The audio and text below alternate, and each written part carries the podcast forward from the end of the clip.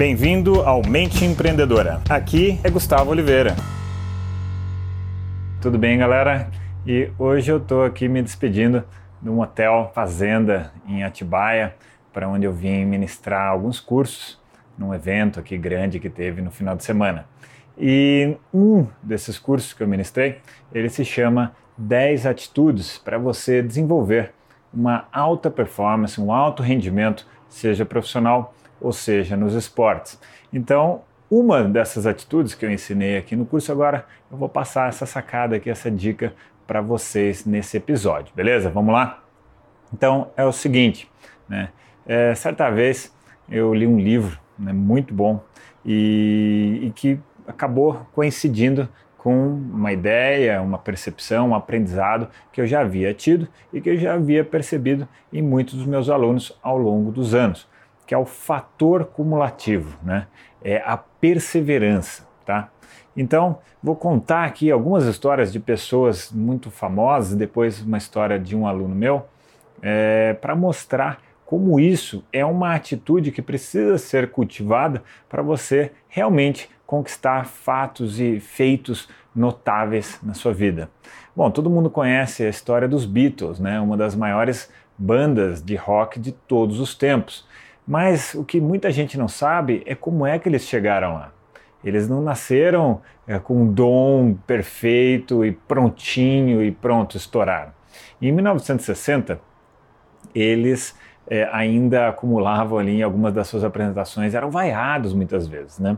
E, mas eles não desistiram, eles continuaram insistindo, perseverando, claro, se aprimorando com todas aquelas situações. E quando chegou mais ou menos em 1962, eles já estavam se apresentando sete dias por semana, oito horas por dia.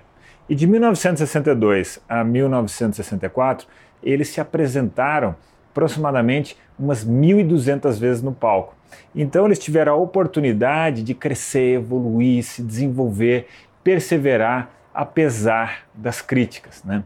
E isso fez com que quando chegasse ali em 1964, eles simplesmente estourassem, explodissem e atingissem aí o estrelato no mundo do rock. E isso aconteceu com eles, mas aconteceu com muitas outras pessoas, né? Por exemplo, o Bill Gates, né? Como é que ele começou? Ele começou quando ainda era ali adolescente no colégio e ele fugia de casa de noite para ir pro, pro colégio para ficar ali programando, né? Ele tinha o privilégio ali do colégio dele ter é, uma estrutura boa de computação, de informática, e ele fugia para, né, escondido, ia lá programar. Então, muito rápido, ele se tornou uma das principais pessoas no mundo que mais tinham treinado e perseverado, insistido e esse fator cumulativo, acumulado mesmo, milhas rodadas de treinamento em programação. Não é à toa que ele acabou construindo uma mega corporação e acabou tendo muito sucesso naquilo que ele fazia. E então duas histórias aí de pessoas e um grupo, né, de rock de muito, muito sucesso. E, mas para contar uma história mais próxima, né? E esse é de um aluno meu, ele se chama Luiz Guida, e por aí algum tempo, né, cerca de dois anos, ele treinou comigo e ele queria muito um objetivo. E ele é um atleta de stand-up paddle, né? então um atleta daquela prancha que você rema em pé, sabe? E ele é muito bom em provas de longa distância, tá? Tipo uma maratona, assim. E recentemente, em julho, agora, ele acabou conquistando a sua principal, né, principal conquista que ele já teve na categoria dele. Ele venceu né, a travessia entre as ilhas de Molokai e Oahu, que são, estão situadas no Havaí.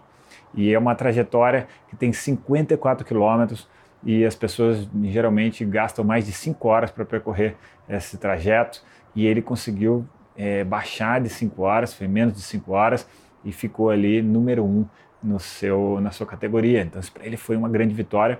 É uma das provas mais desafiadoras do mundo e a mais importante do stand-up paddle de longa distância no mundo, tá?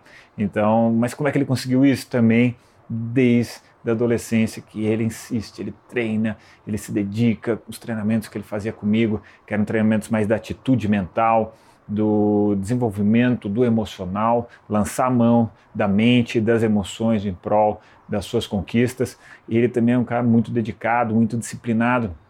E o fator cumulativo eu vejo que conduziu e levou ele a uma conquista realmente sensacional, uma conquista extraordinária, até um orgulho para nós brasileiros termos aí um campeão mundial né, nessa modalidade. Então, olha que, que legal, né? Essas três histórias, três pessoas aí, no caso teve um grupo também de rock, mas de áreas muito distintas, um nos negócios, outro no esporte, o outro nas artes, né, na música. E em, nesses casos, essa atitude, esse tipo de comportamento, esse tipo de hábito de insistir, de perseverar em torno dos seus sonhos, dos seus desafios, é uma característica marcante e que está presente em cada um deles, tá? Então, fica essa dica, fica essa sacada, fica essa reflexão para você na sua área, como é que você pode aplicar esses conceitos, tá? Se você gostou desse vídeo, dá uma curtida para mim e compartilhe isso com algum colega. Beleza, galera? Então eu deixo para vocês aqui aquele abraço. Chegamos ao final deste episódio de hoje. Compartilhe esse podcast se você gostou com um colega, com um amigo que você acha que tem tudo a ver com esse conteúdo, com essas sacadas da mente empreendedora.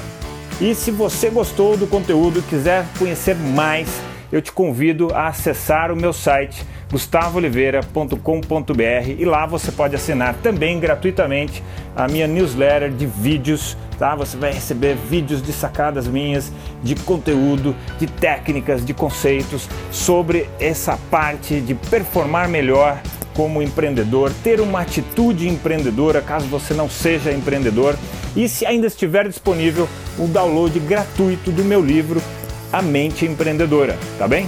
Então acesse lá e acesse mais conteúdo ainda. Bom, até a próxima!